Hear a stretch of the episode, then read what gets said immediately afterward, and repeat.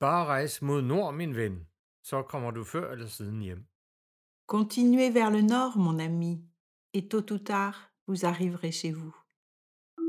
Le Bicolore vous présente, en partenariat avec le Festival Les Boréales, La Voix des Danois, un podcast sur la publication en français d'ouvrages littéraires danois. Je m'appelle Catherine Poher, je suis française et je vis au Danemark depuis plus de 40 ans. Je suis créateur de spectacles visuels et physiques et plasticienne.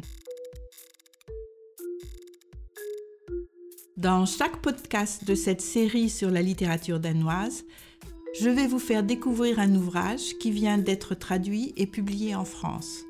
Je vais dans chaque épisode partager avec vous ce qui titille ma curiosité, me fait réfléchir, me tient en haleine et j'espère bouscule mes certitudes et même peut-être transforme ma vie.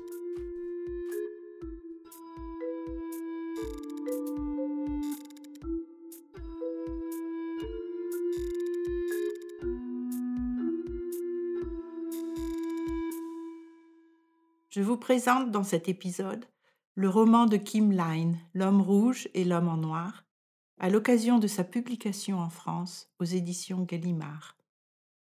Nous sommes au Groenland au XVIIIe siècle.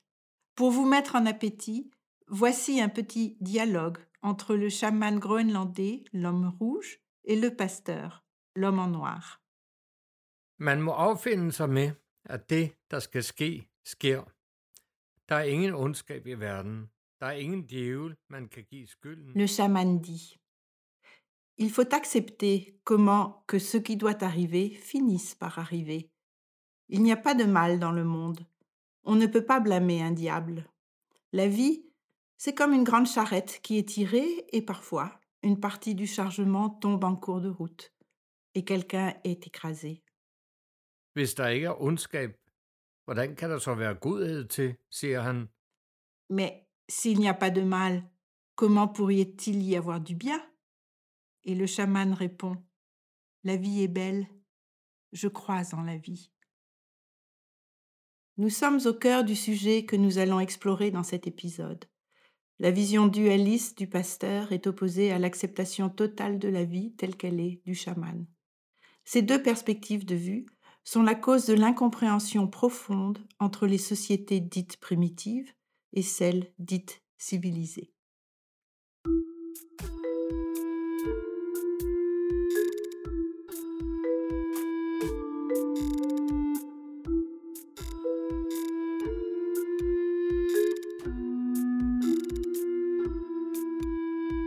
Aïe. Oh mon Dieu, comment je vais... Enfin, comment vais-je arriver à partager avec vous le tsunami de pensées et d'émotions qui me traverse depuis que j'ai lu ce livre? C'est un livre extrêmement dense. Une polyphonie de voix s'échappe de ses pages et dépeint un tableau schizophrène de la rencontre entre la culture danoise et la culture indigène du Groenland au XVIIIe siècle. Chaque personnage du livre et il y en a beaucoup autour des deux personnages principaux, se démènent dans une lutte morale sans issue entre le bien et le mal, Dieu et Satan. Et moi, eh bien moi aussi je me démène. Je voudrais arriver à vous expliquer ce que je viens de découvrir grâce à Kim Line. La réalité de ce que nous vivons dans notre vie privée se projette dans la réalité sociale, celle des nations, et même, il me semble, mondial. Petit à petit, pas à pas, peu à peu, je vais vous dévoiler ce que je viens de réaliser et qui me perturbe profondément. Commençons par le commencement. La vie de Kim Line. Kim Line a grandi dans une communauté des témoins de Jéhovah dans un petit village en Norvège. On découvre que son père avait des relations sexuelles avec ses clients masculins dans l'arrière-boutique de son salon de coiffure. Ses parents divorcent. Mais Kim Line garde tout de même un contact épistolaire avec lui. C'est le seul à qui il peut se confier. Alors, à 17 ans, il s'échappe en pleine nuit pour le rejoindre à Copenhague avec juste un petit baluchon et 300 couronnes. Il ne connaît rien du monde ayant été sous l'influence d'un mouvement religieux dans un tout petit village. L'innocence et la naïveté même. Donc, seul et inexpérimenté, il est pour la première fois de sa vie dans une grande ville. Tout le fascine. Quelle aventure Chez son père, c'est la fête. Des hippies, des artistes, des étrangers et toutes sortes d'autres invités passent par là. Son père est comme un copain pour lui. Il l'emmène partout, lui fait découvrir tellement de nouvelles choses. Mais quelque temps après son arrivée, profitant de l'influence qu'il a sur son fils, il abuse de lui sexuellement.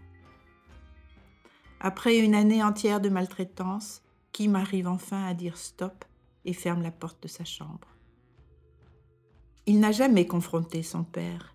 Il a écrit des lettres débordantes de colère, mais ne les a jamais envoyées. Il ne s'est pas libéré de ce qui lui est arrivé.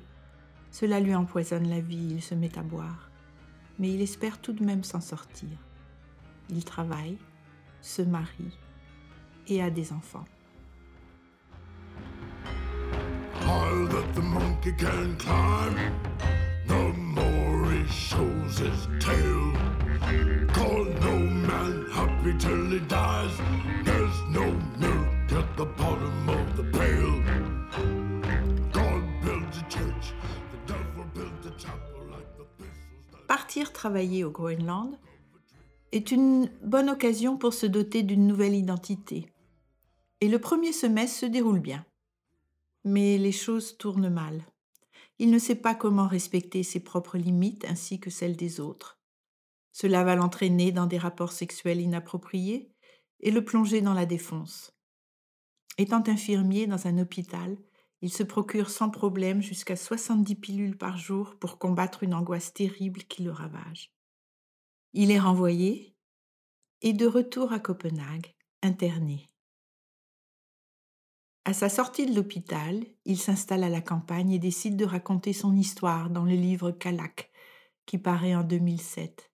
Du jour au lendemain, sa vie bascule, son livre est un succès et il devient un écrivain reconnu.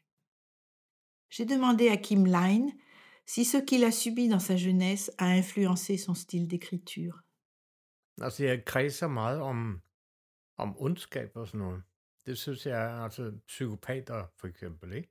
Oui, je gravite toujours autour des questions de méchanceté, de violence. Les psychopathes me fascinent. C'est très intéressant de pénétrer dans l'esprit et me mettre à la place d'une personne qui ne peut absolument pas se mettre à la place des autres. C'est une fascination qui continue à me poursuivre. Je cherche à comprendre comment ces gens naviguent dans le monde, leur interaction avec les autres et la nature même de leurs actions violentes. Et puis, c'est intéressant de changer de perspective et d'étudier le fait que c'est la victime qui porte la culpabilité. Elle a accepté ce qui s'est passé avec son bourreau. C'est extrêmement complexe.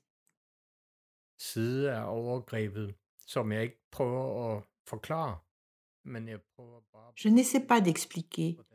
J'essaie de mettre à jour les mécanismes contradictoires, impossibles à comprendre, qui sont en jeu. Un viol n'est pas aussi simple ou banal que l'est la représentation qu'on en fait souvent. Det nøgterne sprog har en særlig kraft, som det kraftfulde sprog mangler. Quand j'écris mon premier livre, Kalak, qui raconte l'inceste que j'ai subi, j'ai compris qu'un langage sobre est plus puissant qu'une écriture violente. D'écrire un drame avec des mots dramatiques annule le drame. Par contre, si on écrit une scène terrible, simplement, presque chirurgicalement, l'horreur explose entre les mains du lecteur. C'est cela qui m'intéresse. L'opposition entre le sujet et la forme utilisée pour le décrire. Je continue à travailler de cette façon.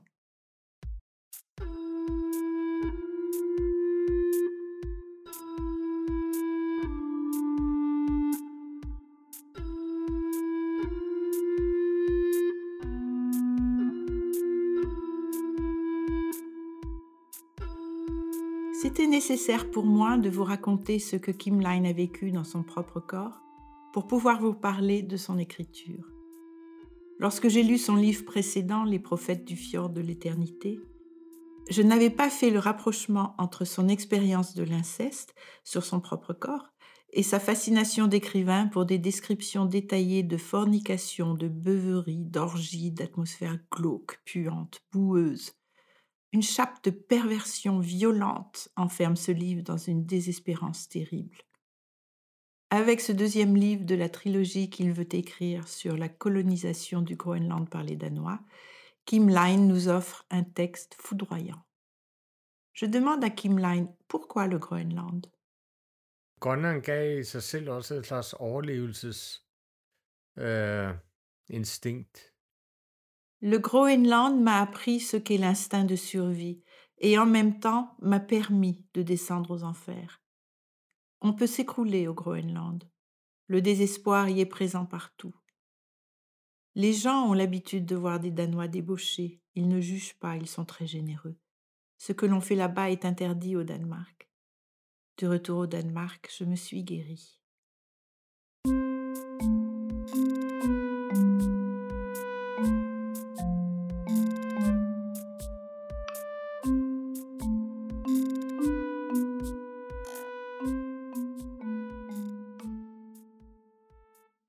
Nous amène donc au Groenland. Le roi Frédéric IV décide en 1728 d'y envoyer des Danois pour construire une colonie et agrandir le royaume. Mais quels Danois Comme partout ailleurs, à part un gouverneur, un médecin, quelques pasteurs, officiers et artisans, ce ne sont que des criminels, prostituées et autres rebuts de la société qui partent vers les terres lointaines, les futures colonies. C'est normal de se débarrasser des éléments gênants sans foi ni loi. Ce sont des envahisseurs parfaits dans les colonies. Cette racaille danoise ne se doute pas de ce qui va lui arriver. Ils ont pour la plupart échappé à la prison et se retrouvent sur le navire apprêté pour un très long voyage. Ils vont devoir construire une colonie qui deviendra une partie du royaume et créer un commerce florissant pour enrichir le Danemark. Le roi Frédéric, criblé de dettes, rêve d'établir un commerce sain et rentable. C'est pour le gouverneur Porce la priorité les nourritures terrestres doivent passer avant tout. Et d'ailleurs,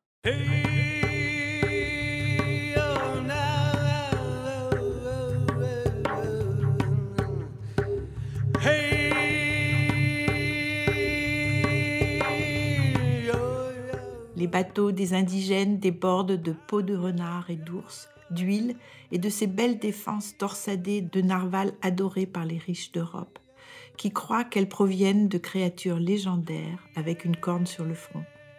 Quelque part, entre le Groenland et le Danemark, le modeste narval se métamorphose en licorne fabuleuse. Et c'est une affaire rentable, car tout commerçant qui connaît son métier sait bien que l'on ne vend pas des produits, mais des rêves.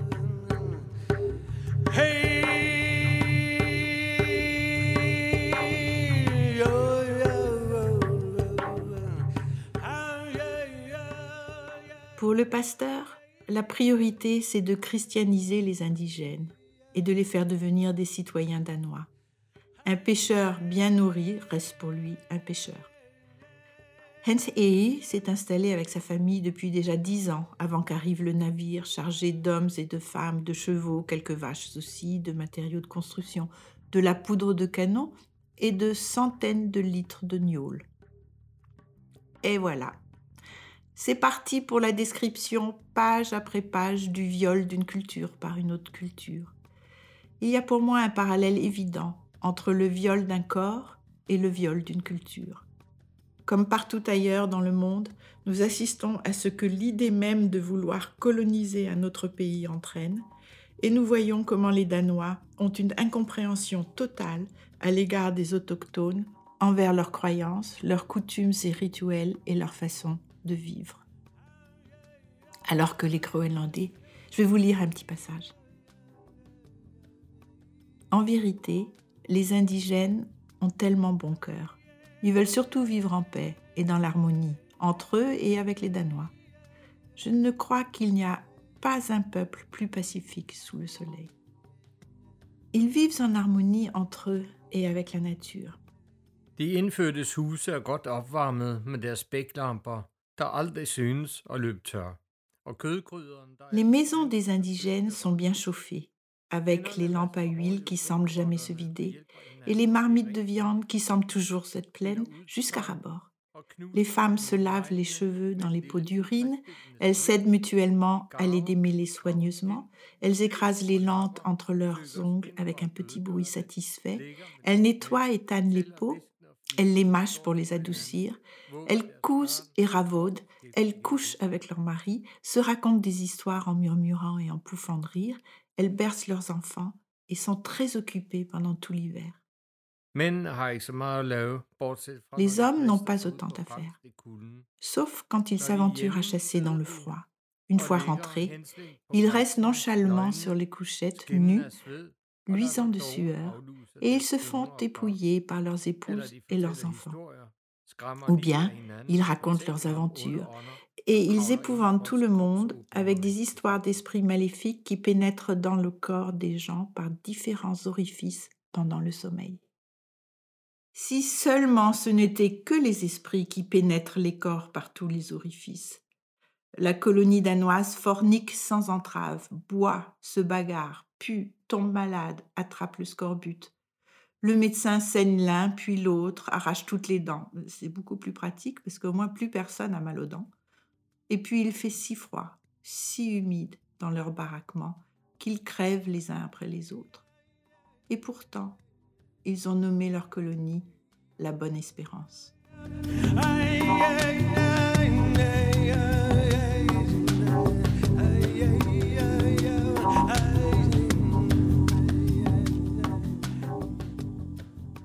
Et nous assistons petit à petit comment les Danois pervertissent les Groenlandais. Tous les hommes se sont tournés pour regarder les trois Groenlandais obligés de vider leur chope oui, vraiment, a dit Fleischer. Les Groenlandais boivent. Le gouverneur a enfin réussi à les faire céder. Il était grand temps. Santé aux nobles enfants innocents de ce pays. Jadis, j'étais comme vous. Je ne buvais pas. Désormais, vous buvez comme moi. Santé. Non seulement ils les font boire, mais ils leur donnent d'autres habitudes. Les indigènes utilisent de plus en plus les fusils quand ils vont chasser. C'est le gouverneur qui a commencé à se servir des fusils de second choix comme moyen de paiement. Désormais, ils sont presque esclaves de leurs fusils et donc dépendants de nous, les Danois, et ils ne sauront bientôt plus comment manier leurs armes traditionnelles, le harpon, l'arc et la flèche. Et pour parfaire la description des catastrophes, les Danois introduisent la variole dans le pays. C'est une hécatombe terrible. Des groupes entiers de Groenlandais sont contaminés. Des centaines meurent.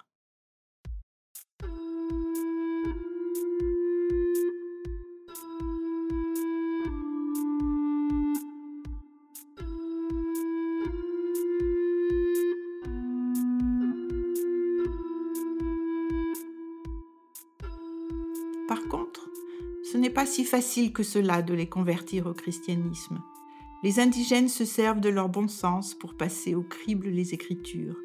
Ils posent toutes sortes de questions auxquelles le pasteur n'arrive pas à répondre. Avec un petit sourire en coin, il demande Qui est le plus grand, Dieu ou Jésus? Pourquoi ils sont deux quand ils ne sont qu'une seule chair? Pourquoi les chrétiens sont méchants? Pourquoi Dieu a-t-il laissé Ève manger la pomme? Pourquoi il n'a pas tué le serpent?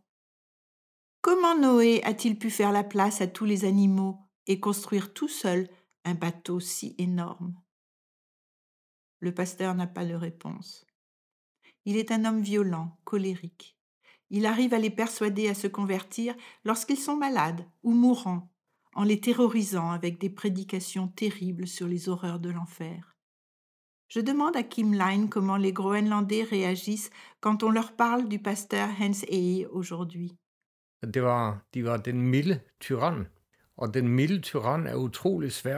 Er. Il était un tyran, oui, mais un tyran plutôt gentil. C'est très difficile de réagir contre un tyran gentil. Les problèmes qui gangrènent le Groenland aujourd'hui n'ont pas été causés par lui en personne, mais par 200 ans de colonisation. On a traité les Groenlandais comme des enfants. On leur a enlevé la responsabilité sur les affaires du pays. Mais c'est lui qui a commencé. Alors c'est normal que les Groenlandais dirigent leur colère contre lui. Certains veulent détruire l'énorme sculpture à son image qui trône à Nuuk.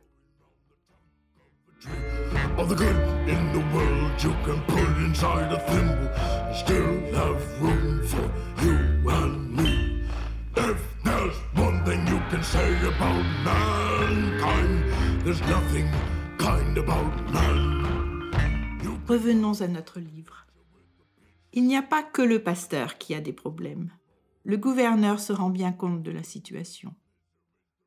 Les boulets de canon et la force n'entament pas la brume. Elle s'écarte et se referme aussitôt. On sombre doucement, on coule en silence. Il contemple la bouteille où un petit bonhomme tombe lentement vers le fond, les yeux fermés. Il boit une gorgée. L'homme disparaît. Pareil avec les indigènes.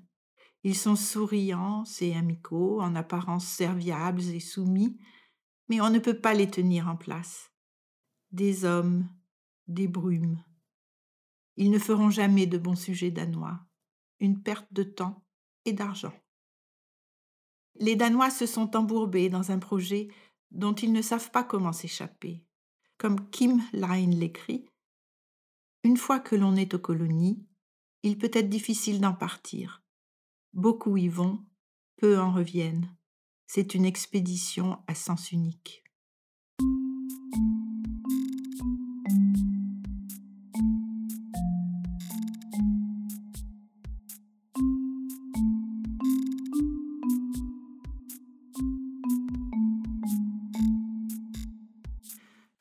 Demande comment sa jeunesse chez les témoins de Jéhovah l'a marqué, et si c'est pour cela qu'il aime développer des discussions théologiques dans son livre.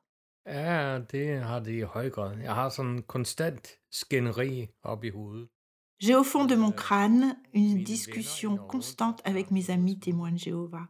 Ce sont mes amis, je les aime bien, ils sont sympathiques, serviables, mais avec une pratique religieuse épouvantable. Je suis élevé dans la croyance que Jéhovah va détruire la plus grande partie de l'humanité. Cette terreur est tellement profondément ancrée en moi que j'ai eu besoin de devenir athée pendant de nombreuses années pour sauver ma peau.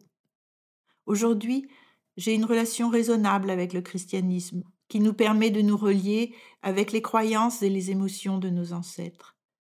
Nous ressentons l'espoir, le chagrin, la joie, grâce aux psaumes que nous chantons ensemble dans ces lieux de prière que sont les églises. L'homme en noir, le pasteur Hans Ei, et l'homme rouge, le chaman Apalutok, se rencontrent lorsque le fils d'Apalutok tombe malade et qu'il le confie à Hans Ei et à sa femme Gertrude. Hans Ei va profiter de la situation. Il déteste le chaman qui est bien plus puissant que lui il le décrit comme cela. Il est futé, il glisse entre nos mains comme du savon. Plus d'une fois je l'ai eu au bout de mon fusil, mais le plomb semble ne pas avoir pris sur lui, pas plus que le Notre Père. Il a cette capacité à disparaître sans laisser de traces et à ressurgir quand on l'attend le moins. Il s'est ligué avec le malin lui-même. Il s'appelle Apalutok, le rouge. Le chaman peut voyager partout dans l'univers. Il file les bras collés contre le corps, du centre de la terre jusqu'au soleil. Il se blottit dans la poche du roi, ou se retrouve en audience chez le pape catholique Benoît, qui partage ses idées. Il connaît toutes les nouvelles bien avant les Danois. Il peut leur annoncer la mort de leur roi. Mais revenons tout de même à son fils. Il l'a confié aux bons soins de la famille du pasteur, parce qu'ils sont en possession de médicaments et ont la possibilité de le sauver. Le garçon se rétablit grâce aux soins protégés par la femme du pasteur. Alors, il est baptisé, on lui donne un nouveau nom, Hans Christian. Il fait maintenant partie de la famille. Il est devenu le fils préféré du pasteur. Le chaman ne peut le ramener chez lui. À partir de ce moment-là, les deux hommes vont lutter l'un contre l'autre l'histoire d'Abraham, qui doit sacrifier son fils Isaac pour se montrer digne d'atteindre le salut, relie les deux hommes. Lequel des deux va sacrifier son fils? Malheureux fils qui est né pas à pas, fils de chaman, et qui est maintenant Hans Christian, fils adoptif du pasteur.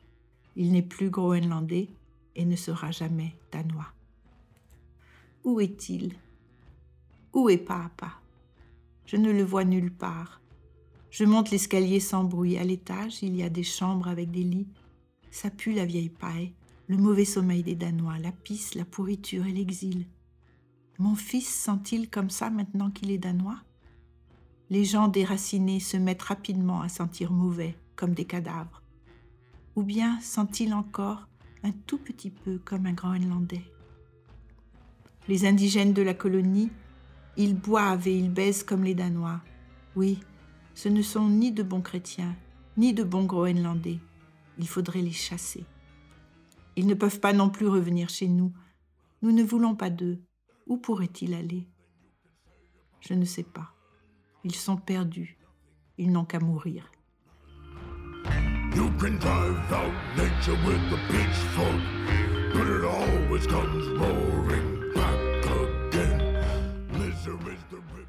L'écart entre une culture indigène et celle des colons est si énorme qu'il est impossible pour un être humain de passer de l'une à l'autre sans se perdre. Ce sont deux visions du monde opposées, l'une holistique, l'autre individualiste et conquérante, l'une en accord avec la nature, l'autre exploitant la nature. Partout dans le monde, nous pouvons rencontrer des individus perdus, affalés sur les trottoirs. Ils ont cru aux belles paroles des missionnaires, ou ont cru devenir riches en collaborant avec les colons, et les voilà dans un entre-deux. Je ne peux pas m'empêcher de me demander ce qui serait arrivé si les colons avaient respecté les populations autochtones et leur culture. Peut-être serions-nous moins riches, mais nous vivrions sûrement dans un monde plus paisible, car les populations autochtones auraient pu, elles, vivre mieux. Le chaman, l'homme rouge, dit Jeg har ikke noget imod, at de kommer her til landet, de kristne. Je n'ai rien contre les chrétiens qui viennent dans notre pays. Je crois que c'est une bonne chose, car je peux vous le dire, ce n'est pas une plaisanterie d'être un sauvage. Il faut qu'il se passe quelque chose pour que nos conditions de vie à nous, les Groenlandais, s'améliorent. La question, c'est plus la manière dont ils viennent ici et la manière dont ils vont rester. Nous sommes de meilleurs chrétiens qu'eux, même si nous ne sommes pas baptisés.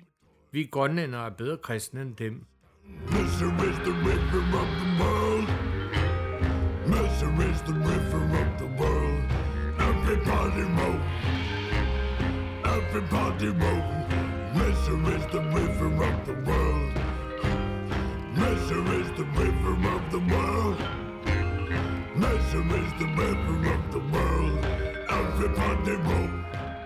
Je peux enfin partager avec vous les pensées que ce livre m'a inspirées. Kim Line a été violé par son père et connaissant cette douleur au plus profond de lui-même, il est capable de coucher sur le papier l'horreur de la réalité coloniale qui détruit la culture autochtone et pille les richesses. C'est aussi un viol, un non-respect des frontières. Je ne peux pas m'empêcher de pousser la réflexion jusqu'à aujourd'hui. Nous sommes arrivés au payback time. Nous traversons une période extraordinaire où le silence se déchire et la vérité des violences faites aux femmes, aux enfants, aux vieillards, aux peuples autochtones, aux minorités ethniques, aux travailleurs, aux animaux, aux plantes et arbres, à l'air, à la terre, aux océans. La liste est longue et je pourrais la détailler encore plus. Éclate en pleine gueule. Je ne peux pas employer d'autres mots. Oui, cela nous éclate à la gueule. On a fermé les yeux trop longtemps, tant que cela nous profitait. Enfin, nous pouvons voir la réalité en face et réaliser que nous sommes sous l'emprise de prédateurs. Certains violent des enfants, d'autres des femmes, d'autres exploitent des populations entières pour s'enrichir, spéculent, détournent des milliards, torturent des animaux, rejettent leurs déchets dans la nature en tuant des milliers d'espèces. Et surtout, le plus difficile et le plus important, nous avons la possibilité de réaliser que nous aussi nous sommes des prédateurs, car nous protégeons notre bien-être et nous fermons les yeux. Il est impossible aujourd'hui de continuer à fermer les yeux. Les langues se délient, les histoires fusent de toutes parts. Nous ne pouvons plus faire comme si cela n'existe pas. Mais que faire? Par où commencer? Nous avons tous une limite. Alors respectons notre propre limite et apprenons à être conscients de la limite des autres, humains comme non humains. Nous sommes à la limite d'une sixième extinction. Faisons tout pour ne pas déchirer cette frontière, ce qui anéantirait la biodiversité de notre planète. Chez nous, le temps file. Chez les Groenlandais, le temps arrive. Quel changement de perspective, n'est-ce pas? Alors, continuons de dévoiler ce qui doit changer à tous les niveaux dans le monde, mais aussi à notre petit niveau individuel. Comment pouvons-nous transformer notre façon d'être sur Terre, là où nous vivons avec ceux avec qui nous vivons ou travaillons Et commençons à ralentir, réfléchir. Laissons la vie venir à nous avec les projets qu'elle nous inspire, au lieu de nous précipiter en avant sans réaliser l'impact de nos actions. Retrouvons ce que beaucoup d'entre nous ont oublié comme le temps de ne rien faire, de rêver, d'être ensemble, vraiment ensemble, s'entraider. Je n'ai plus qu'à vous souhaiter une bonne lecture et à bientôt pour le prochain épisode.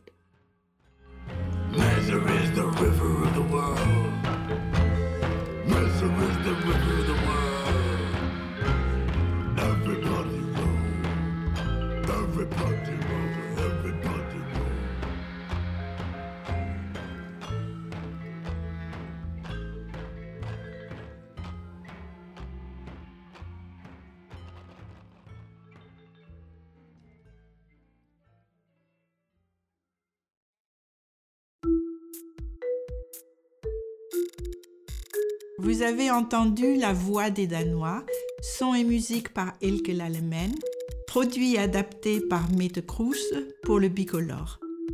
Cet épisode est présenté en partenariat avec le festival Les Boréales et Monk Studios.